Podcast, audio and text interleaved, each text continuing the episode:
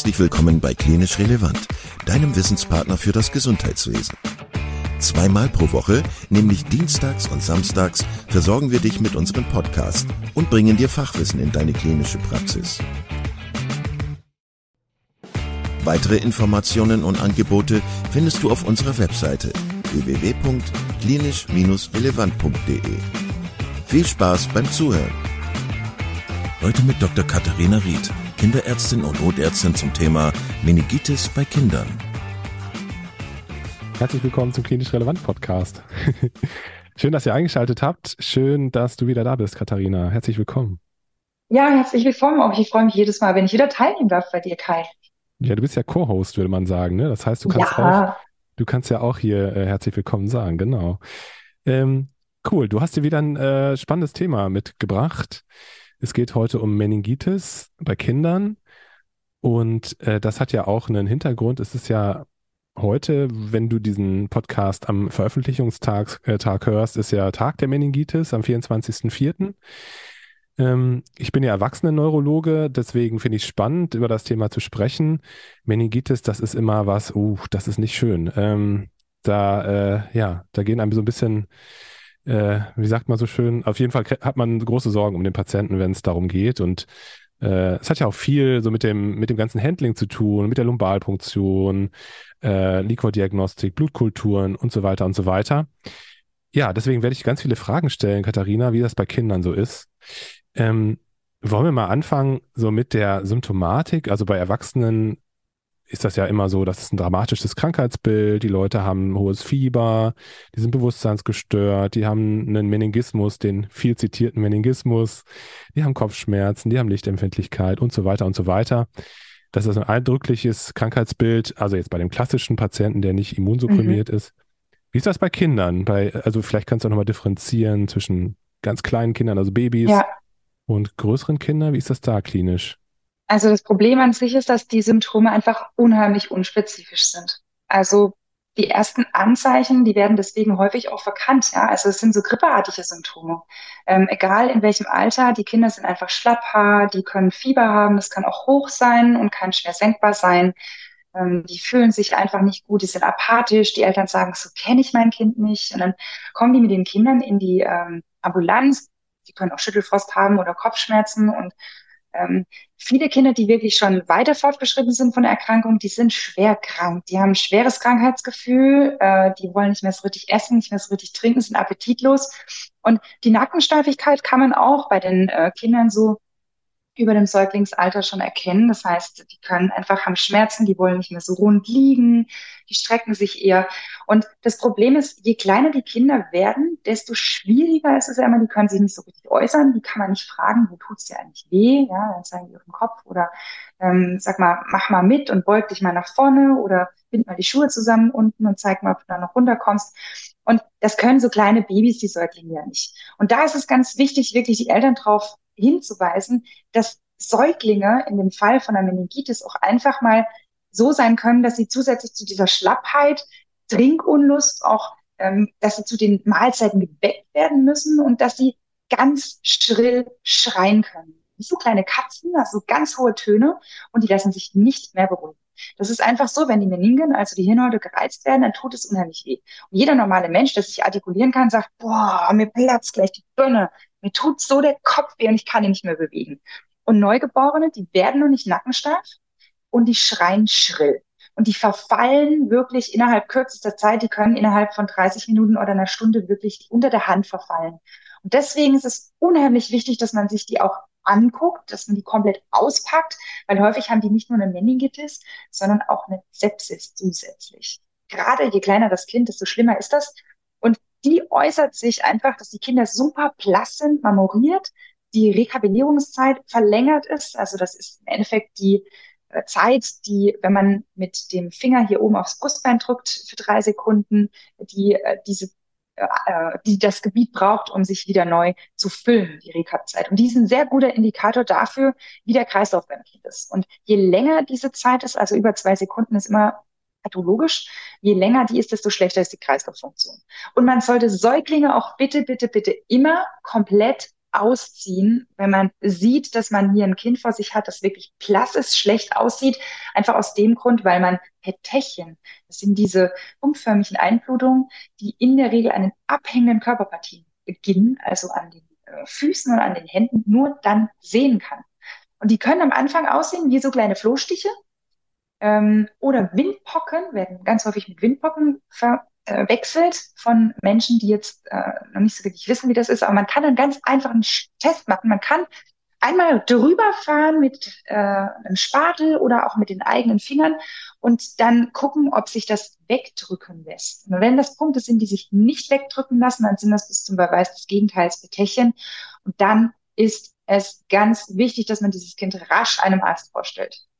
Und ich kann immer nur sagen, benutzt, wie wir schon in vorigen Podcast-Folgen besprochen haben, das pädiatrische Beurteilungsdreieck. Damit könnt ihr euer Kind in wenigen Sekunden beurteilen und einfach nach Allgemeinzustand, Atmung und Kreislauf urteilen.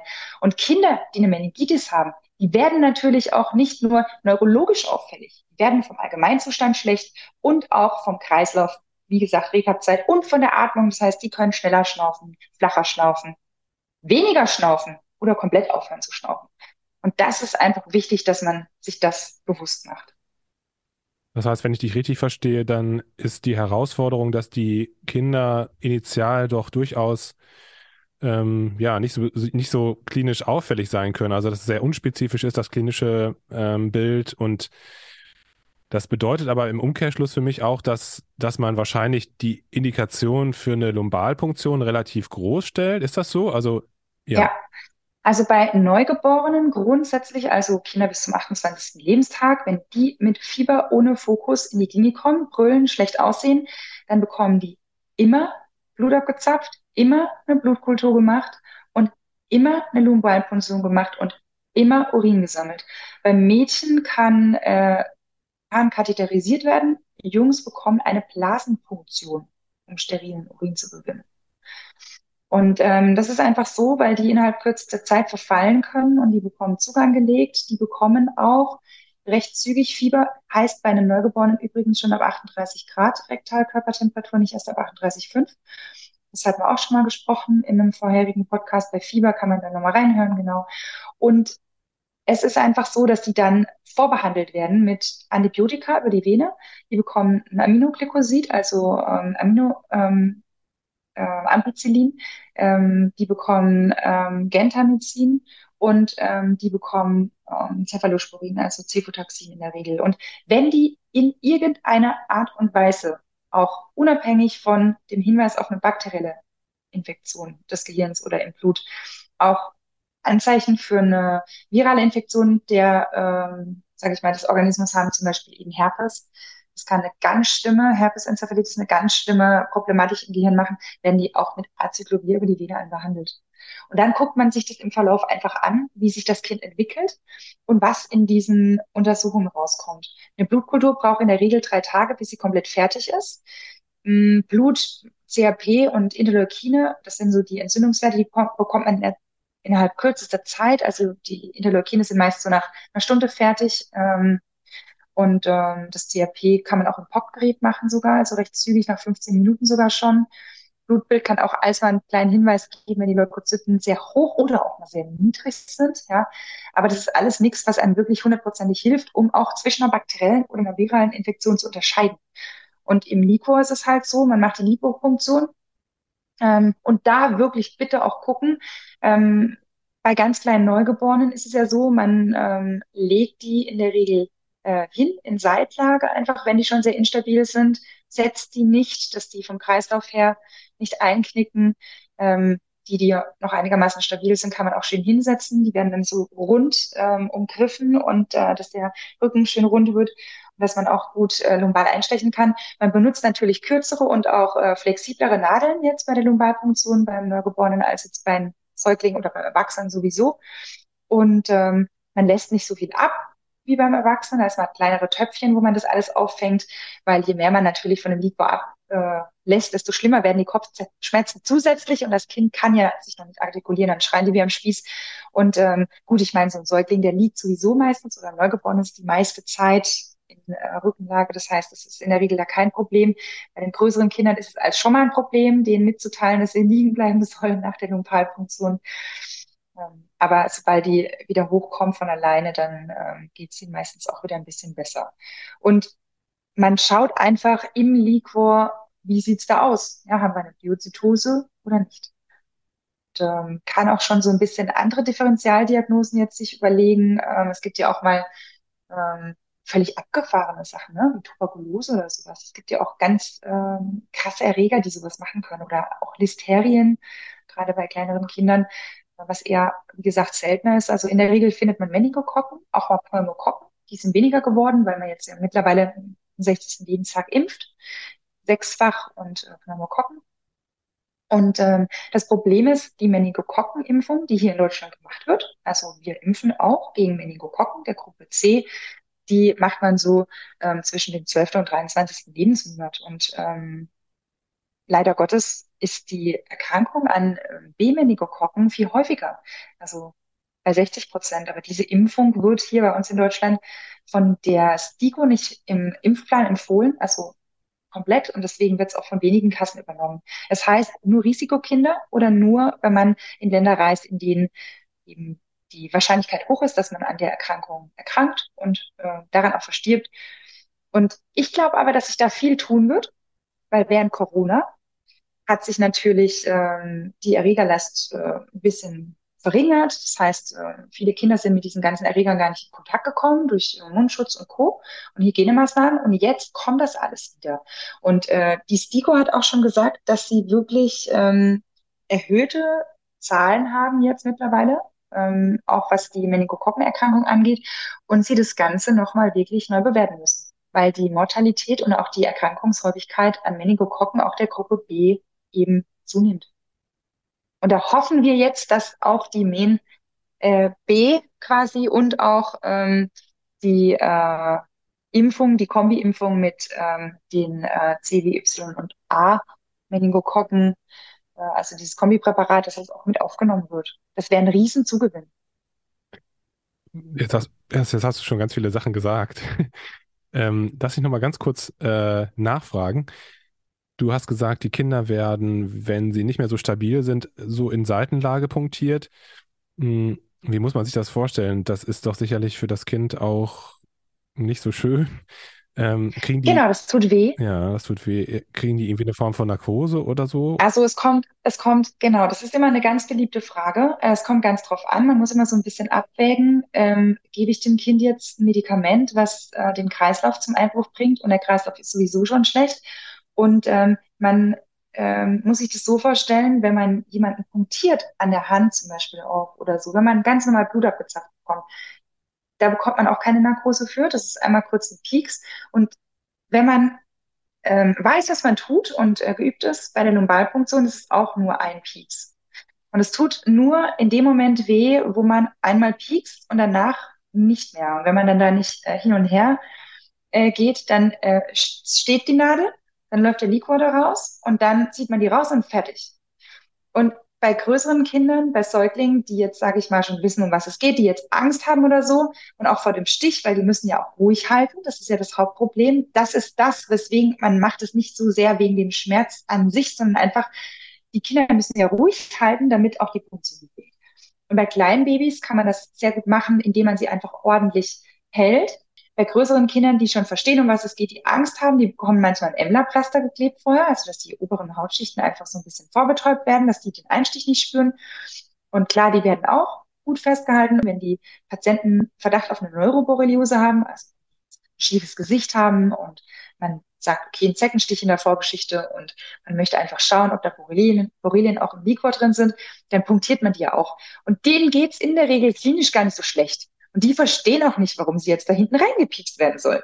Und bei denen kann man auch mal, sag ich mal, eine Analgosidierung mit äh, Midazolam und Ketanest machen. Unter Monitoring. Immer, immer, immer monitoren. Sobald man analgosidiert, werden die gemonitort. Und Monitoring heißt, dass man nicht nur einen Pulsoximeter dran klebt, also nicht nur Herzfrequenz und Sättigung überwacht, sondern auch EKG-Elektroden klebt. Also wirklich, die auch ordentlich überwacht und dass das jemand macht, der auch weiß, was er tut. Ja, also dass es wirklich ein Facharzt für Pädiatrie ist, also für Kinder- und Jugendheilkunde oder aber mit äh, Zusatzweiterbildung pädiatrischer Intensivmedizin oder eben Anästhesist. Super. Und genau, du hast gerade schon über das Keimspektrum gesprochen. Also bei Erwachsenen ist es ja tatsächlich so, dass die Meningokokken und die Pneumokokken die größte Rolle spielen. Ähm, und das scheint ja bei den Kindern genauso zu sein.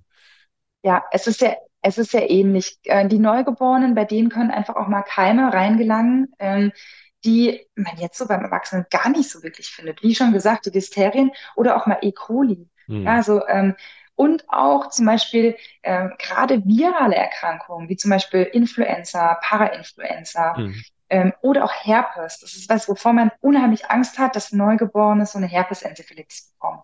Bei älteren Kindern, wie gesagt, so die schon draußen rumräubern und ähm, im sag ich mal, Waldkindergarten sind und sich Zecken einfangen können, da muss man einfach schauen, äh, wegen Borrelien oder eben wegen FSME auch, Frühmeningo, äh, Frühsommer-Meningoenzephalitis, dass man einfach schaut, dass man die dagegen impft gegen FSME. Ja, und gegen mhm. Meningokokken, wie gesagt, man kann präventiv ja gut äh, arbeiten und gegen Borrelien kann man mit Antibiotika eigentlich ganz gut ankämpfen. Und die kleinen Kinder, hatte ich vorhin schon kurz angesprochen, die werden einfach sehr breit behandelt anfänglich, weil man einfach Angst hat, dass es sofort auch in den gesamten Körper übergeht, in die Blutbahn und eine dicke Sepsis macht. Mhm. Die Labordiagnostik im Blut hast du gerade schon angesprochen, äh, Interleukine hast du gesagt, ähm, CRP, die ganzen normalen Entzündungswerte und in der Liquordiagnostik das gleiche wie beim Erwachsenen wahrscheinlich auch, dass eher so, ein, so, eine, so eine deutliche Pleozytose da auf einen bakteriellen Infekt hin, hindeutet und ähm, bei, bei weniger Pleozytose dann eher was Virales. Hm, dann wird man ja auch gegebenenfalls ein PCR-Diagnostik machen und so weiter. Ähm, wie ist das mit Cortison? Ist, spielt das in der Akutbehandlung äh, auch eine Rolle, wie bei Erwachsenen, dass man erst so ein, also bei einer bakteriellen Meningitis, dass man da auch so ein, so ein Single-Shot macht mit, mit einem Cortisonpräparat? Tatsächlich machen das ähm, die ähm, in Großbritannien sehr gerne. Also die benutzen ganz schnell Cortison auch, gerade bei so ähm, Meningitis-Erkrankungen.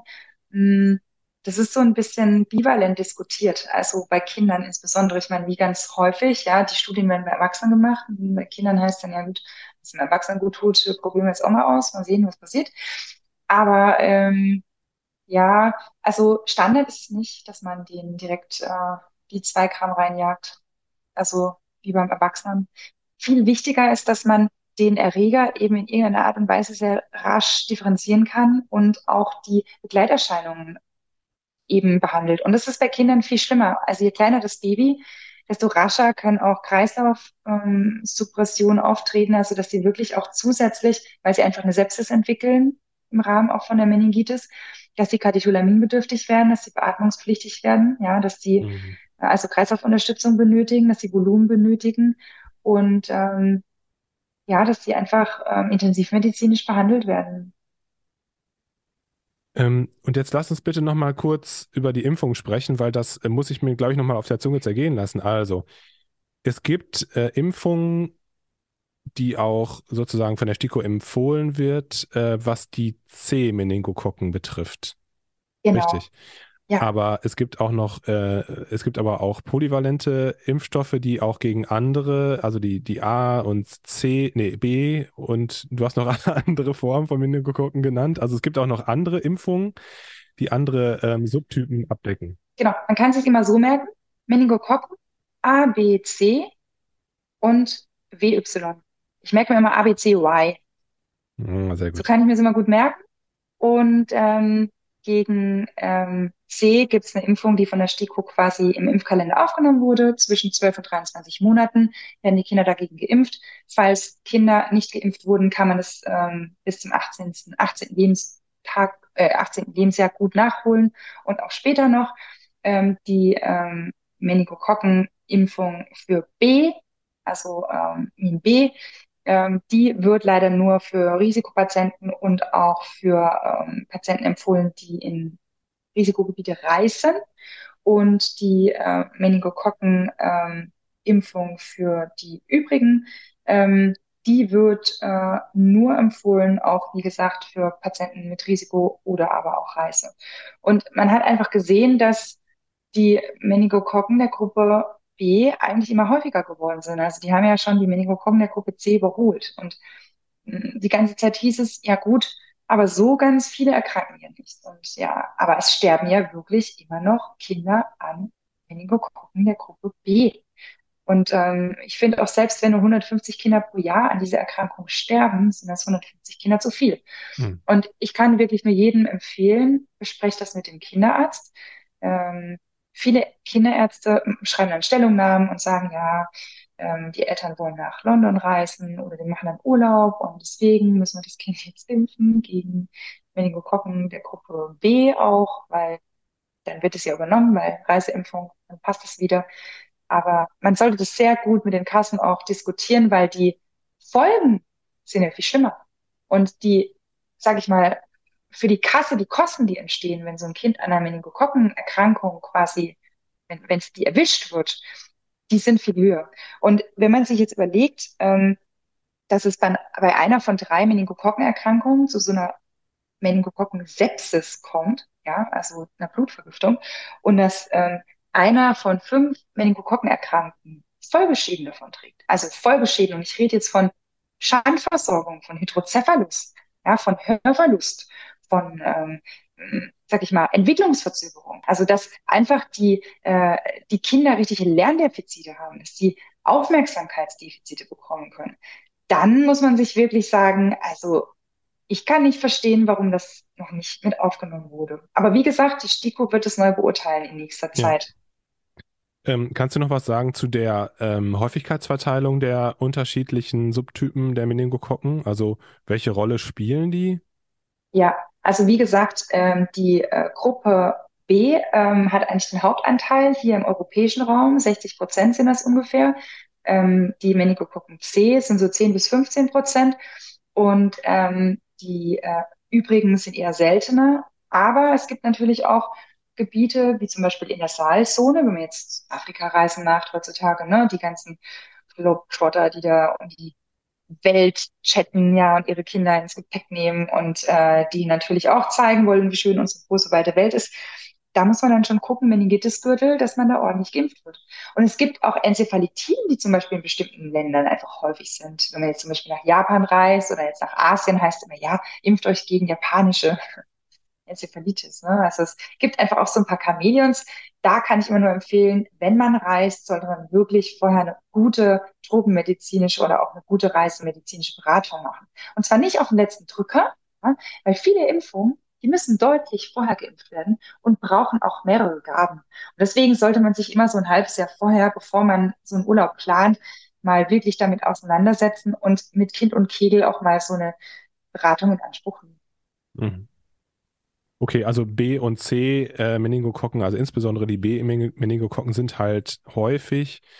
Ähm, und wie du es gesagt hast, die STIKO wird das neu bewerten. Das heißt, es kann sein, dass die auch in den Regel-Impfplan ähm, übernommen werden. Ich hoffe es. Yes. Katharina, noch eine Frage, die mir wichtig erscheint. Wie ist das denn für medizinisches Personal, also mit den Impfungen? Also würdest du vielleicht sogar jemandem, der im äh, Krankenhaus arbeitet oder im Rettungsdienst arbeitet oder so, äh, empfehlen, die volle Bandbreite sich äh, zu geben, was die Meningitis-Erreger betrifft, also die Impfungen betrifft? Also ich kann es nur empfehlen. Es ist einfach so, dass ungefähr jeder zehnte Mensch diese Meningokokken in seinem Nasenrachenraum trägt.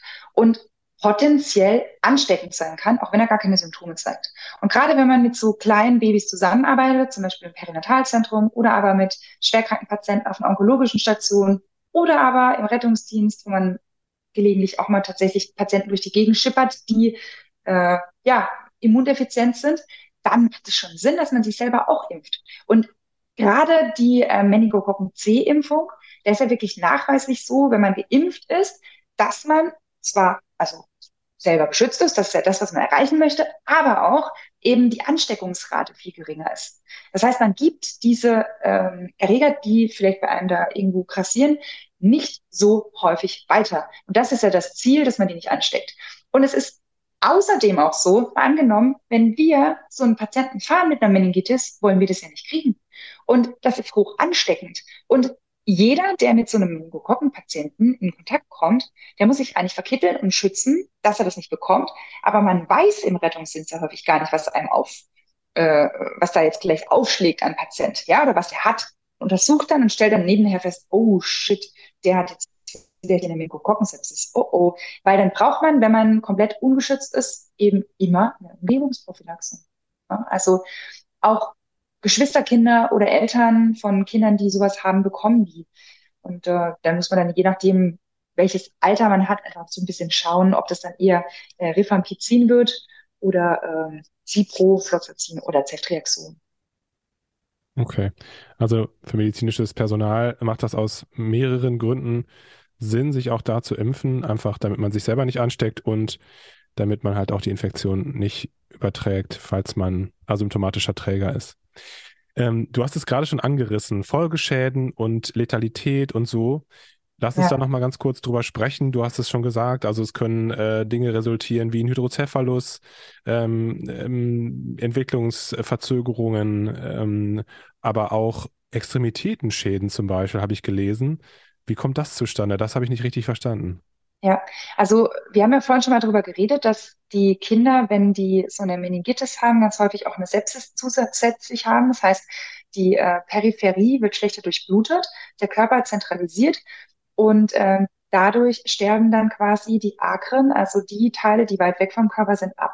Die werden nekrotisch, die werden nicht mehr versorgt, die Kinder kommen ins Multiorganversagen und der Körper sagt logischerweise bei Multiorganversagen, so, ich durchblute jetzt nur noch Herz und Hirn. Weil das sind die zwei Sachen, die ich zum Überleben brauche. Ja, die Pumpe muss funktionieren und die Birne da oben muss durchblutet werden, weil sonst kann mehr gerade ausgucken. So.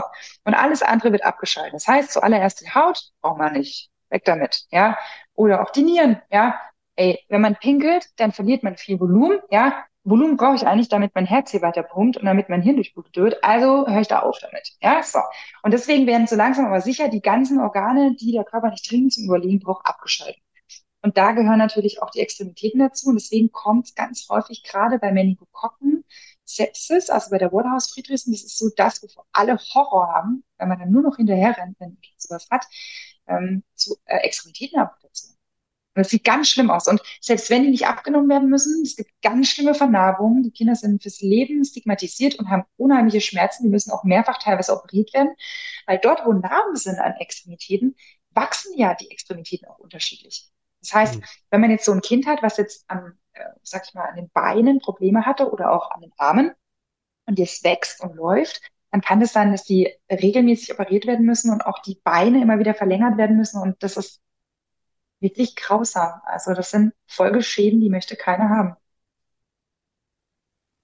Wenn man jetzt das versucht zusammenzufassen, äh, das, was ich jetzt heute von dir gehört habe aus der Folge, dann ähm, würde ich sagen, als erste Take-Home-Message, ist mir hängen geblieben, dass das Ganze sich gar nicht unbedingt so äh, dramatisch am Anfang darstellen muss, die, die Meningitis. Das heißt, insbesondere bei den ganz kleinen Kindern müssen wir schnell dran denken und schnell auch Diagnostik entsprechend machen, entsprechend aber auch schnell therapieren, wenn es dann Richtung äh, Meningitis geht, auch schon bei dem Verdacht. Äh, dann ist mir natürlich hängen geblieben als zweite Message, dass man eigentlich gut vorbeugen kann in den meisten Fällen, also zumindest was die Meningokokken und die Pneumokokken, die werden ja sowieso geimpft. Was das betrifft, also ähm, es gibt Impfungen auf dem Markt, die aber nicht alle bis jetzt empfohlen werden. Und äh, ja, die Hoffnung ist, dass sich das ändert, ähm, damit auch die B- und die anderen äh, Meningokokken-Impfungen ähm, zugelassen oder zugelassen sind sie ja, aber dass sie auch übernommen werden mhm. von den Krankenkassen. Würdest du das auch so zusammenfassen als ganz, ganz wichtige Take-Home-Messages? Natürlich neben den anderen Sachen, die du gesagt hast, die auch wichtig sind, aber gibt es noch irgendwas, was dir wichtig wäre? Ja, also mir ist einfach super wichtig, dass wenn man ein komisches Bauchgefühl hat und ein Kind zu Hause hat, was blass ist, was äh, kalte Extremitäten hat, hochfiebert, schrill schreit, schlecht aussieht, dass man es einpackt und zum Arzt mitnimmt und einfach anschauen lässt. Und wenn es komische Flecken hat, die sich nicht wegdrücken lassen, auch einpacken und sofort zum Arzt. Und es, man muss einfach wissen, das ist nichts wo man ein Kind mal fix ins Bett legen kann und sagen kann, ja komm, jetzt lass mal die nochmal hier Mittagsschlaf machen und gucken nach drei Stunden nochmal. Nee, nach drei Stunden ist es zu spät. Das geht so schnell. Und einer von zehn Erkrankten stirbt trotz intensivmedizinischer Behandlung an dieser Erkrankung, an der Meningokokkensepsis beziehungsweise Meningitis. Und das muss nicht sein. Ja, das ist einer zu viel. Und das können wir verhindern, wenn wir das kritisch kranke Kind rechtzeitig erkennen. Und es gibt immer wieder Fallberichte, wo Eltern in die Notfallambulanz kommen und sagen, ah, mein Kind hat Fieber, mein Kind ist krank, das gefällt mir nicht. Man sagt, ja, es hat jetzt Schnupfen, Husten, jetzt Fieberzeit, dann nehmen Sie mal Antiperese, gehen mal nach Hause. Wenn es schlimmer wird, kommen Sie wieder. Ja, aber wichtig, wenn man kleine Kinder hat, dann sollte man den Eltern auch wirklich sagen, wenn man jetzt noch keine Warnsignale sieht, die sollte man aufklären darüber. Denen sollte man die Warnsignale erklären und auch wirklich ans Herz legen, wenn sie nochmal nach dem Kind schauen nicht einfach nur reingucken und gucken, ob sie es noch bewegt, sondern wirklich Licht anmachen, das Kind hochnehmen, mal wickeln vielleicht, nochmal Temperatur messen rektal, nochmal komplett ausziehen und angucken. Ich weiß, das hören Eltern super ja, weil wenn man das Kind rausholt und wickelt, dann schreit das, dann macht das wieder auf. Ja, dann hat man wieder eine unruhige Nacht. Ja, aber die Nacht, ja klar, bei einem Kind mit einem Meningokokken selbst, das ist die Nacht ruhig. Ja, mhm. aber die bleibt halt auch ruhig weil es ja. im blödesten Fall nicht mehr wieder aufwacht. Und deswegen bitte, bitte, bitte guckt euch die Kinder regelmäßig an zu Hause. Ja, absolut. Danke, Katharina. Vielen, vielen Dank, dass du äh, uns das Thema nochmal näher gebracht hast und äh, uns eindrücklich auch nochmal so ein bisschen die Klinik erzählt hast. Und äh, ja, toller Durchritt durch das Thema. Ich ähm, freue mich schon auf das nächste Thema mit dir im nächsten Monat. Wir machen jetzt einmal im Monat mit dir pädiatrische Themen. Also danke dir und bis bald. Bis bald. Danke dir, Kai. Vielen Dank, dass du heute wieder zugehört hast und unser Gast gewesen bist. Wir hoffen sehr, dass dir dieser Beitrag gefallen hat und du etwas für deinen klinischen Alltag mitnehmen konntest. Wenn dem so sein sollte, dann freuen wir uns sehr über eine positive Bewertung bei Apple Podcasts. Falls du Lust hast mitzumachen und es einen Themenbereich gibt, in dem du dich besonders gut auskennst, dann melde dich doch gerne unter kontakt.klinisch-relevant.de. Gleiches gilt, wenn du Themenvorschläge oder konstruktive Kritik für uns hast. An dieser Stelle auch der Hinweis auf unseren Newsletter, den du unter www.klinisch-relevant.de abonnieren kannst und der dich immer auf dem Laufenden hält. Wenn du dich für unseren Newsletter einträgst, bekommst du einen 5-Euro-Gutschein, mit dem du in unserer Fortbildungsakademie einkaufen kannst. Wir wünschen dir jetzt bis zum nächsten Mal eine gute Zeit und freuen uns, wenn du bald wieder einschaltest. Pass auf dich auf, bleib gesund. Bis zum nächsten Mal. Ciao.